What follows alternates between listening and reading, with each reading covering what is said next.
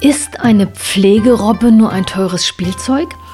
Oder ist so eine Pflegerobbe eine sinnvolle Ergänzung in der Pflege? Ich wollte das genauer wissen und habe mir das in einem japanischen Pflegeheim direkt angeschaut. Politik trifft Leben. Herzlich willkommen beim Podcast von Elisabeth Scharfenberg, Politikerin mit Leib und Seele, aber auch Mensch, Frau, Mutter und Freundin. Für sie machen die kleinen Momente das Leben ganz groß, egal ob privat oder politisch. Diese Momente möchte sie hier mit dir teilen. Viel Spaß beim Zuhören.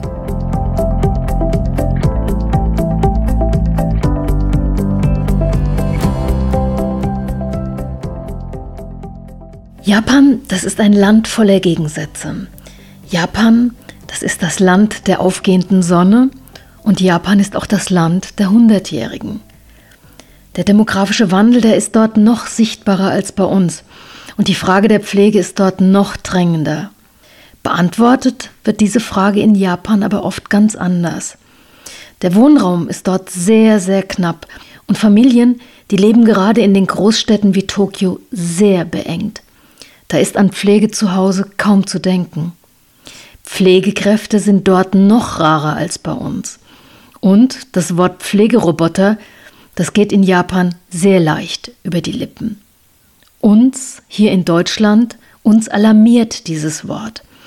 Wir sehen dann vor unserem geistigen Auge menschengroße Roboter, die Pflegebedürftige am Bett füttern, waschen und versorgen. Für uns ist das eine absolute Horrorvision. Nicht so in Japan. Dort werden Pflegeroboter absolut positiv gesehen. Und gemeint sind in Japan aber nicht unbedingt solche Cybermenschen. Gemeint, da ist nicht der Ersatz von menschlicher Pflege durch einen Roboter. Gemeint ist moderne technische Unterstützung für die Pflegekräfte, sei es beim Heben, beim Dokumentieren oder auch bei Beschäftigungen wie Singen oder Vorlesen. Und ganz selbstverständlich, da liegt in jedem Pflegeheim eine Roboterrobbe auf dem Tisch, die sich regelmäßig bemerkbar macht und die dann auch versorgt werden möchte. Die Robbe, die quiekt, die wackelt mit den Flossen, die klimpert mit den Augen. Ist das ein Kinderspielzeug für Erwachsene?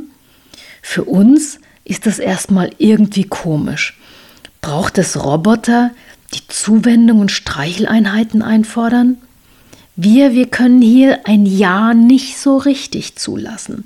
Wir denken, das darf doch nicht sein. Dafür sind Menschen da und nicht Roboter. Genauso ging es mir, als ich das auf meiner Reise nach Tokio in einem Pflegeheim erlebt habe. Ich war erstmal innerlich total entrüstet.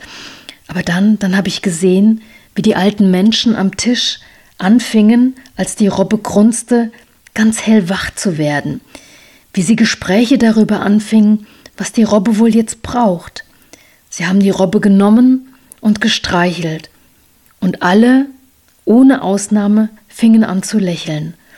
Und die leblose Robbe hat der Runde am Tisch wirklich Leben eingehaucht. Auch ich habe sie dann mal angefasst und gestreichelt, und darauf hat die Robbe mit einem ganz wohligen Brummen reagiert. Und ganz plötzlich war mir die Robbe dann total sympathisch. Und du, was denkst du darüber?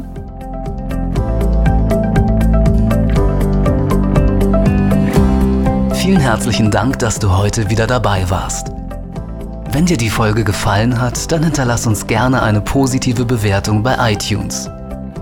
Weitere Infos findest du unter www.elisabeth-scharfenberg.de. Bis zum nächsten Mal.